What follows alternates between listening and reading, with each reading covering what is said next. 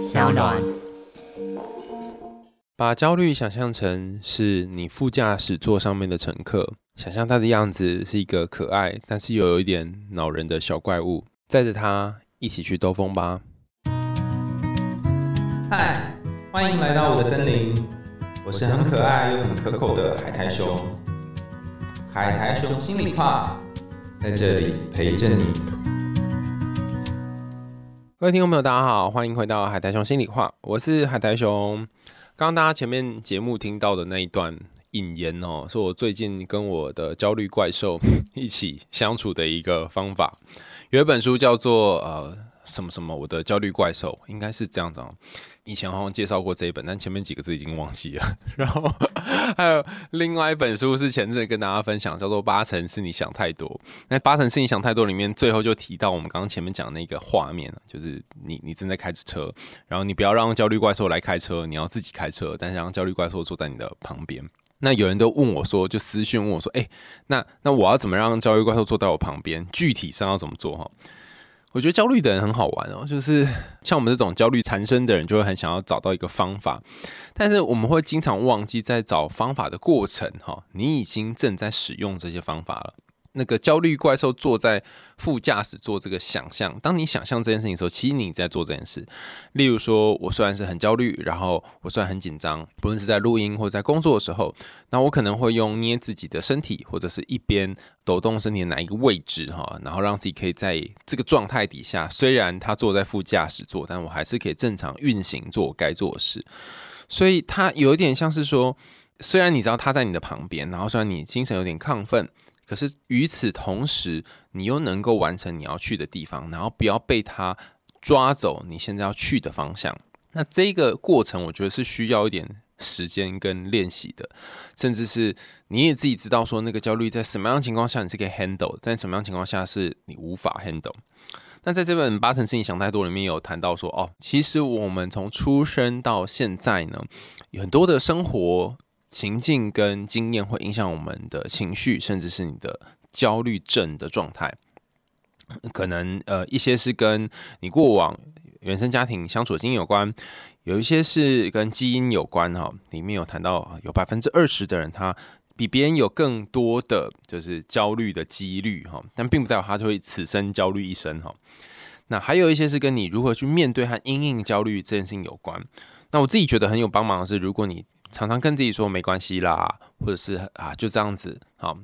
慢慢来好了。你给自己多点安慰，这个焦虑就会不那么严重。但每当你焦虑的时候，又在自我苛责说啊你怎么这样啊烂爆了，你就会更焦虑哈。所以用关怀的方式来陪自己，至少会减掉一层的焦虑哈。虽然那个第一层的焦虑还是在。今天点播这个伙伴呢，年纪很小，因为他年纪应该只有一半左右而已。他的名字叫做简单的人哈，虽然他的昵称就是简单的人，但我觉得相形之下呢，他呃看起来是他期待当一个简单的人。他写的是从他呃青少年时期到他上大学以后种种不同的经历，那包含他如何面对他那些很焦虑的部分。好，那大家可以找一个舒服的位置，然后也帮你的焦虑怪兽找一个舒服的位置。好，两个人呃，在一个比较你们可以彼此看到彼此，或是你可以不要看到他啊，但是至少不要被他影响的地方。然后我们来听听这个由简单的人写来的信件。海苔熊你好，事情是这样的，我是一位去年底刚十九岁，应该要是大学生的平凡人，从小就常被别人说成熟、很乖、有礼貌等等。但我最近突然意识到，在十八岁的这一年。这几个字词却变成我拿来绑架自己的词语，因为我小时候很乖，所以长大之后只要有一点小坏，就会被放大。我经历了无数个失眠、自责的夜晚，我发现我的心好像碎了。第一次咨商是国三，我现在还是想不透为什么我当时跟妈妈要求说我想要去咨商，会知道咨商是因为有一个亲戚去咨商。才理解到，原来这个世界上有着跟我差不多生长背景的人在自伤，而不是自伤的人都像电影里面演的那种神经病。我一直到过了很久才知道，我的问题点是来自于父母离异这件事情。当时我跟我妈妈住在外面的一间小套房，没有什么钱，却是人生当中一段过得还算幸福的日子。这样的日子过了大约一年之后，我们就搬到外公外婆家住了，一直住到现在。不过可想而知，当时资商的费用对我妈来讲是多么大的负担。妈妈还是无条件的为我付出，包含资商费，还有每周载我去资商的时间。去了大概三次之后，因为有些事情，加上遇到农历过年，所以就没有再去过了。平凡的上学、放学日子，一直过到高二暑假的时候。二零二一年的五月，疫情再度爆发停课，当时刚好遇到抉择大学的事情，因为现在大学讲求多元。而成绩不突出，也没有任何才艺，不太习惯离家，面对人群会焦虑，又很慢熟的我，发现当营队都改成线上之后呢，报名了一大堆看似会让我成长，或是让我履历更漂亮的营队和讲座，这些东西几乎是塞满了我整个暑假。通常营队是到下午四点五点左右结束之后，我会再去上线上的英文家教一到两个小时。等到这一切都快要结束的时候，我发现我的心好像又碎了一地，脑袋无法控制的自责与责怪自己，为什么我不如他人，把自己搞得很忙。当下的我确实感到很充实，也真的有学到东西，甚至当了团队的副手，拿下营队里面团队竞赛的第一名。过到后半段的暑假，真实的我其实是几乎每一天失眠。还有脑袋里面无限的跑动，一直到很多的宕机跟自责。可是我不愿意再去咨商了，因为第一个咨商师只会叫我去运动，也没有任何其他的建议，或者是没有任何想要帮助我的感觉。后来我选择去看身心科拿药吃，医生诊断为广泛性焦虑症。妈妈是一个一直无条件支持我、爱我、包容我，还有温暖我一切的人。老实说，我的爸爸也是，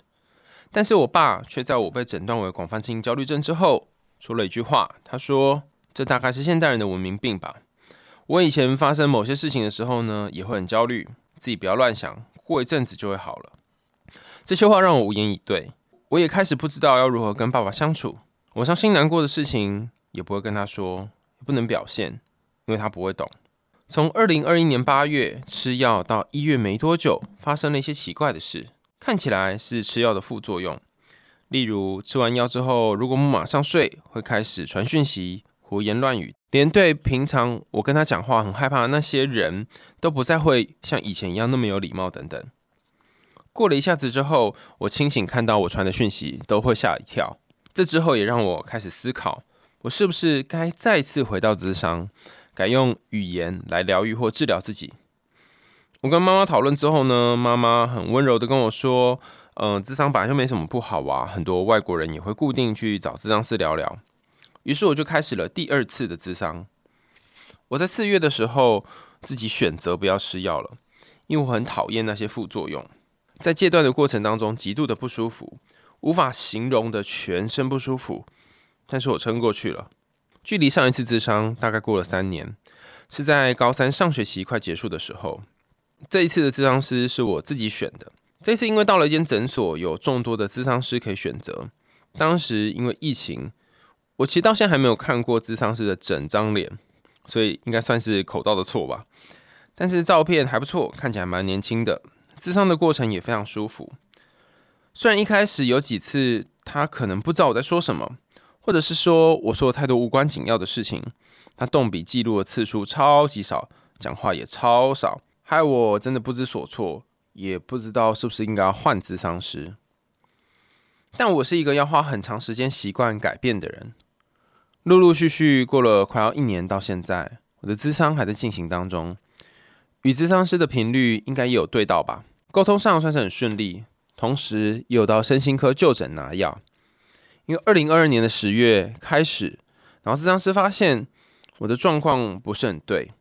已经不是用意志力或者是智商可以解决的，所以需要靠吃药跟智商并行。虽然关于要回身心科，我也挣扎了一个月，但最后感觉状况真的不对，我只好妥协了。过了一年之后，他说了很多话，有些话真的很温暖，大概也跟他的声音很温柔有关，也因为他我的人生经历等等，我希望未来我能够成为一个用文字、言语带给其他人温暖的人。我希望我的故事能够被你给看见，也想知道我如何跟焦虑共处，或者是该如何理解焦虑。这个是来自于简单的人他写的信。我在读这封信的时候，就觉得哇哦，好像在跟我自己讲话 的感觉。就是我我也是换了很多不同的智商师，然后我也吃过不同各式各样的药，然后我也还在试着要怎么跟焦虑共处。我觉得很有趣的是说，那些出版社都知道说我的焦虑。正应该已经跟我很长一段时间，但他还是很愿意就寄书来跟我说：“哎，你要不要推荐看看这本书啊？”哈，然后我就觉得出版社们真的对我非常非常好哦，因为你可以从一个角度想说，如果他们推荐我的书是有用的话，那我应该就不会焦虑啦，哈。或者是你可以换个角度想，是我用那些方法，为什么还是那么焦虑呢？应该是说，他焦虑会不会某种情况下，它并不是一个呃真的需要被停止的东西，它可能比较像是。就像我一开始节目讲，他就在你旁边，然后你你只是需要找到一个和他一起共处方式的东西。那因为我收到各式各样不同有关于焦虑的书嘛，所以有几种不同的观点哈。我不知道大家有没有听过那个 Y D 曲线哈，就是呃蛮多本书哈，尤其是科普书会提到 Y D 曲线，就是焦虑随着你压力越来越大哈，你的 S 轴是压力，然后 Y 轴是表现。当你的压力越来越大，大到一个呃适当的程度的时候，中间的时候，那你的表现是会最好的。可是当你的压力再更大一些哈，然后你的表现就会开始急剧的下降。所以压力跟表现的关系呈现一个很像倒碗弓形哦，就是抛物线，然后开口向下的这个样子。这一张图可能在网上大家很容易看到，但有一些书籍它是持相反的观点，他们是认为说焦虑并不会因为哈，就是你越焦虑，然后有一个表现的顶点，大部分的时候你越焦虑会损伤你表现的结果。那也有一些研究没有办法重复呃那个 Y D 曲线的实验结果，就是说并没有这种焦虑增加一些些，然后会有一个最适合的顶点。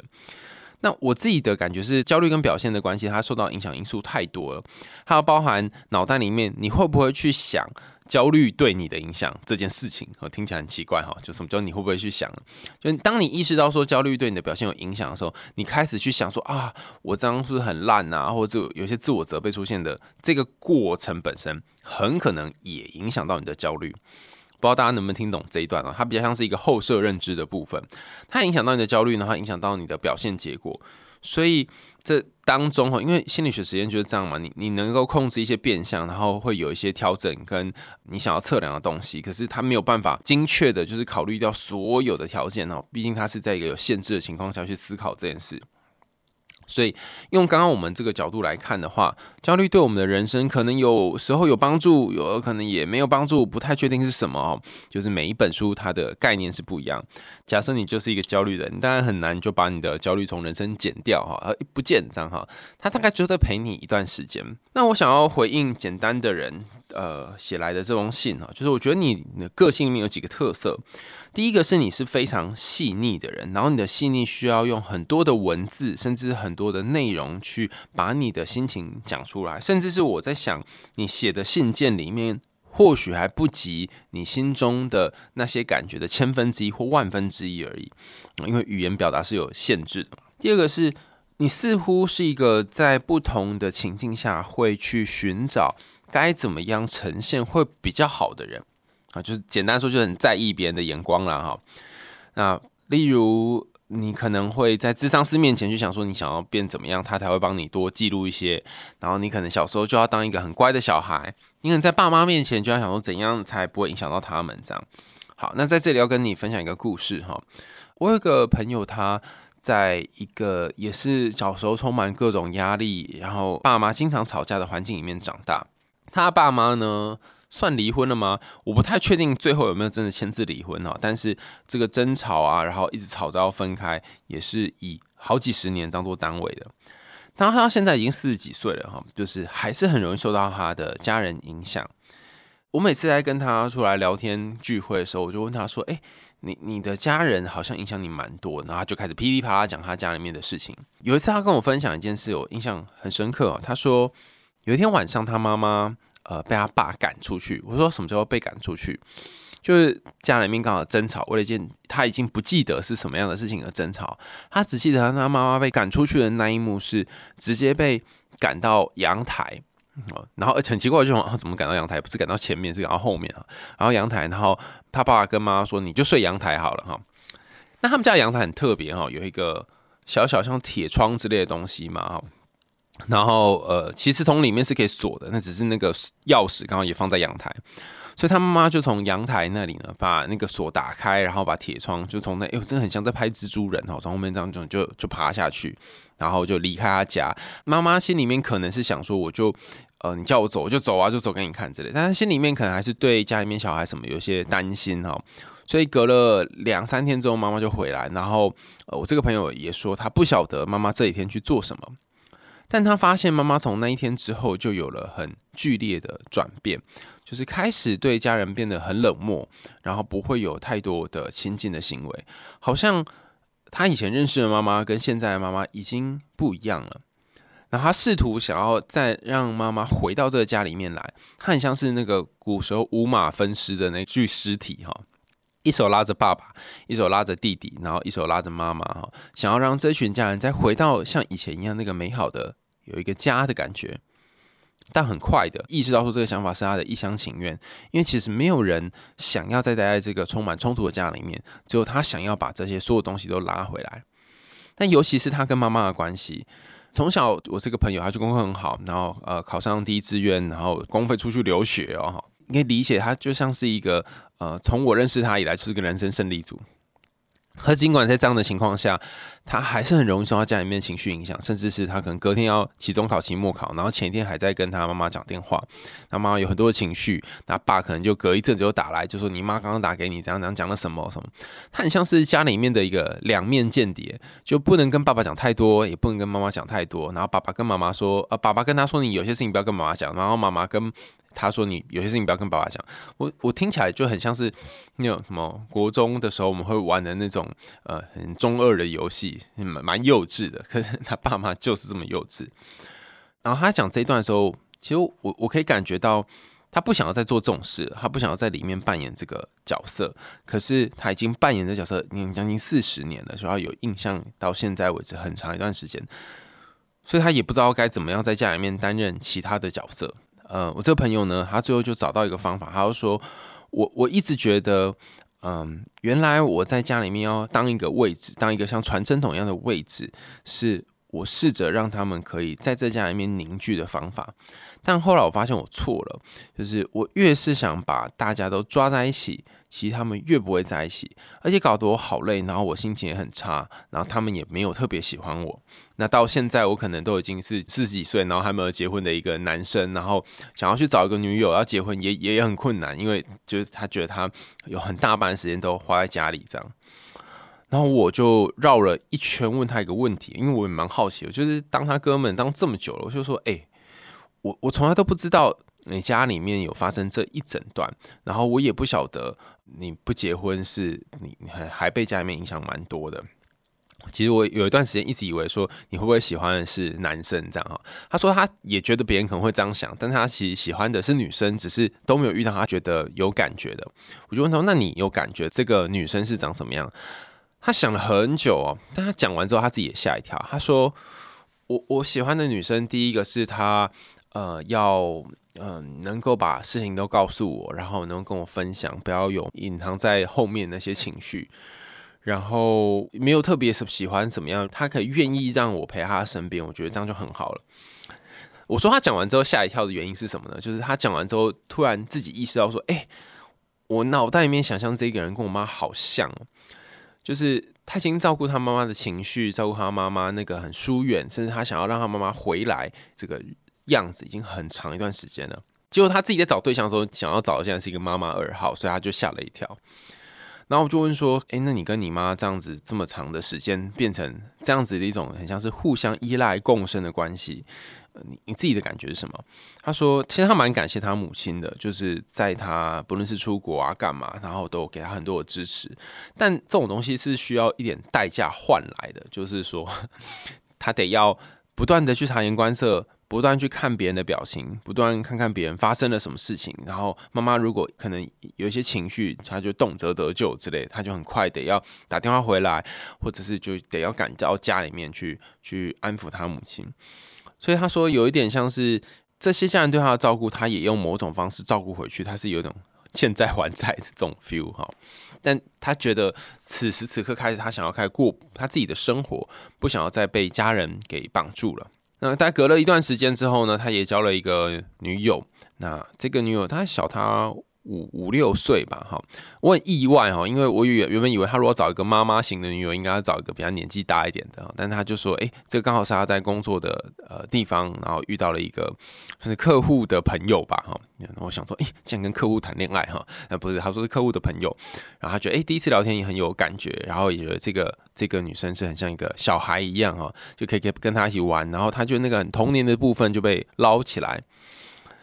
那此时我才意识到说，哦。原来他在家里面一直当那个五马分尸的那具尸体，一直当那个想要拉住大家的人，而且他可能有很长一段时间都没有发现这件事，所以当他可以在一段关系里面当一个小孩，可以没有那么多牵挂玩乐的时候，其实感觉是比较好的，然后也是他自己比较喜欢的。那我想回到简单的人，你写来的有关于你的故事里面，我觉得你的焦虑有些时候它隐藏的位置刚好是在。呃，不论是你的家人之间，或者是你和其他人相处之间的那个张力，也就是你可能很想要在大家面前表现的很好，或是如果你不表现的适宜、恰当的话，会影响到那些身边人相处的关系。比方说，可能嗯，你妈妈的妈妈会说：“啊，你怎么教小孩的啊？”或是你爸爸会说：“啊，你怎么这样做啊？”哈，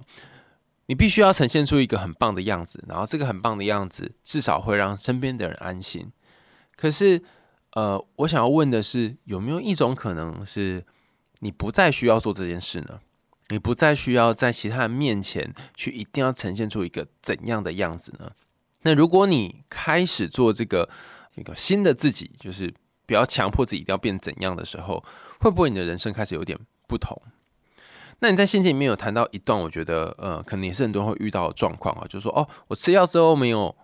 赶快去睡觉。然后开始做出一些自己都没有办法解释的事，就哎，这不像我啊，我不是一个很有礼貌的人嘛，怎么还是传讯你去骂一些人啊，或者是讲一些很不得体的话？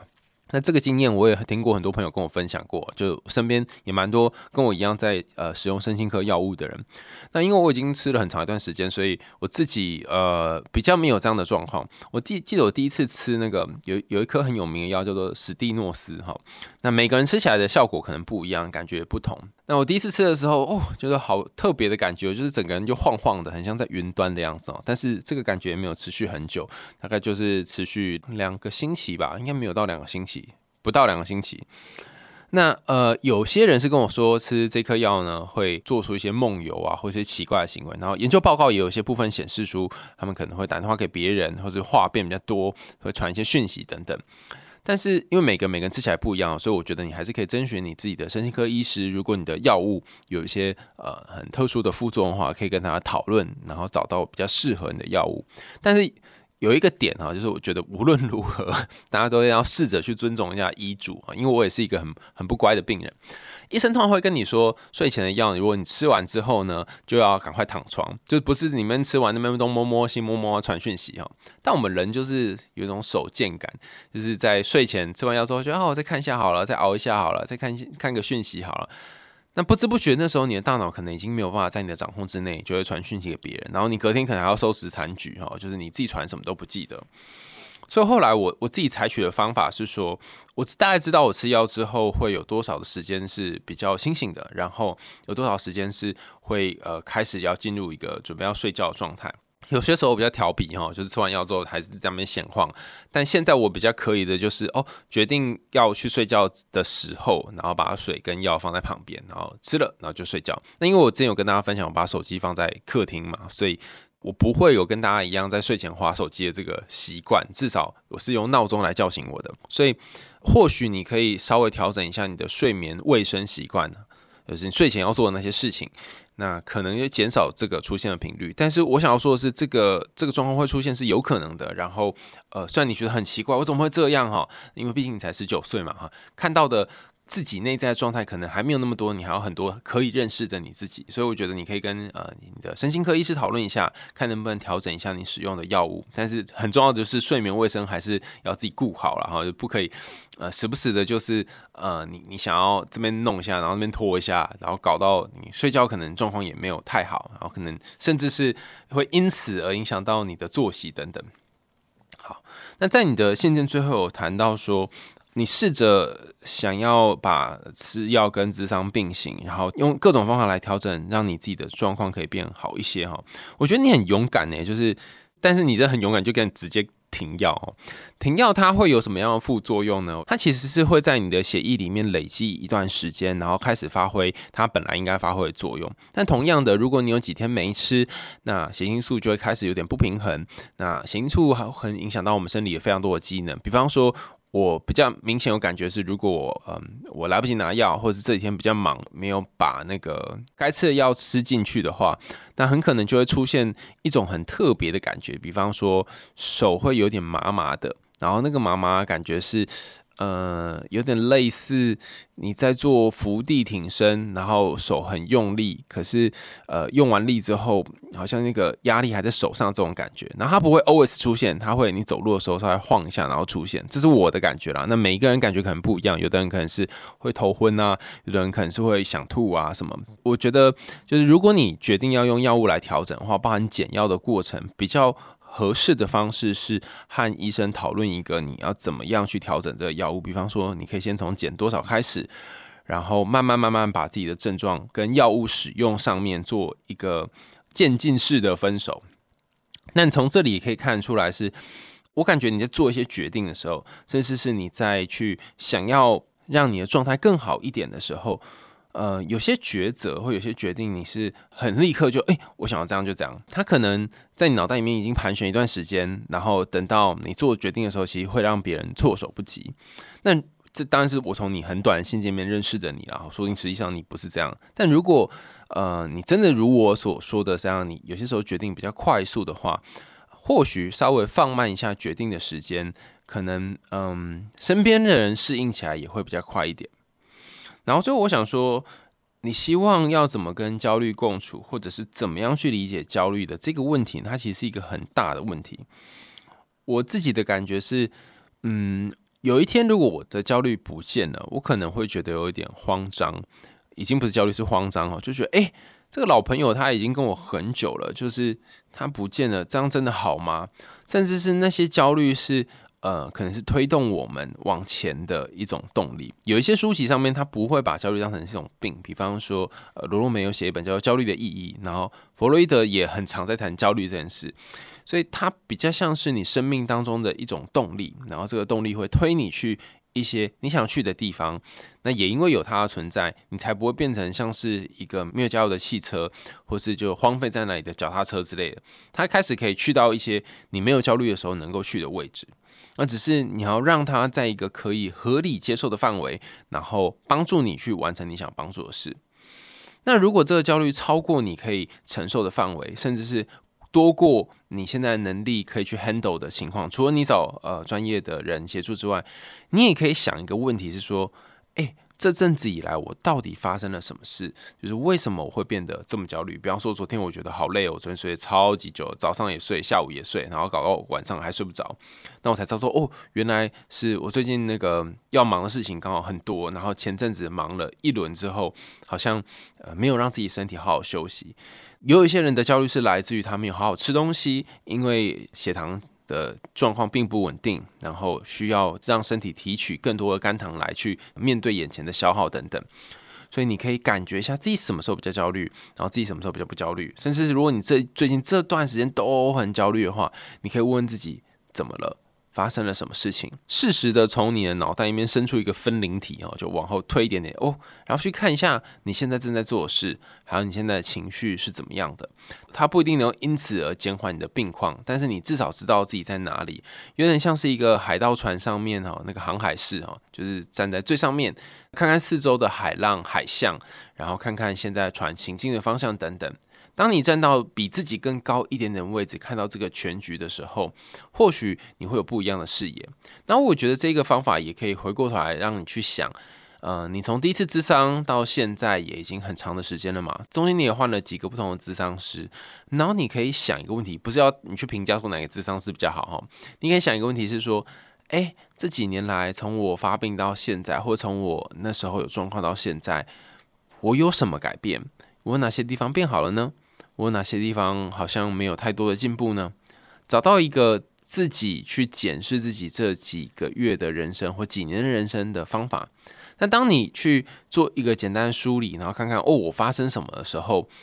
你可能会感觉到说，哦，好像我并没有我想象当中那么糟糕。其实我也有正在努力，那些我以为我不能够越过的坎。最后还是被我跨过去了，然后给自己一点点小小的鼓励，因为诶也走过了这么多个年头，那以后可能焦虑还要跟你很长很长的时间，甚至他就会有时候在副驾驶座，有的时候在后座睡觉，但我相信我们都有能力和他在同一个车子里面一起走未来的路。又到节目尾声啦，感谢大家收听，欢迎大家在 Apple Podcast 或其他的留言管道告诉我们听完故事的想法。如果有你自己的人生经验，或是你想分享的故事，也欢迎大家投稿到海苔熊信箱哈。你上网搜寻海苔熊信箱就会有了哦，那就点进去就可以把你要呃输入的内容，然后你想跟我说的话打在上面。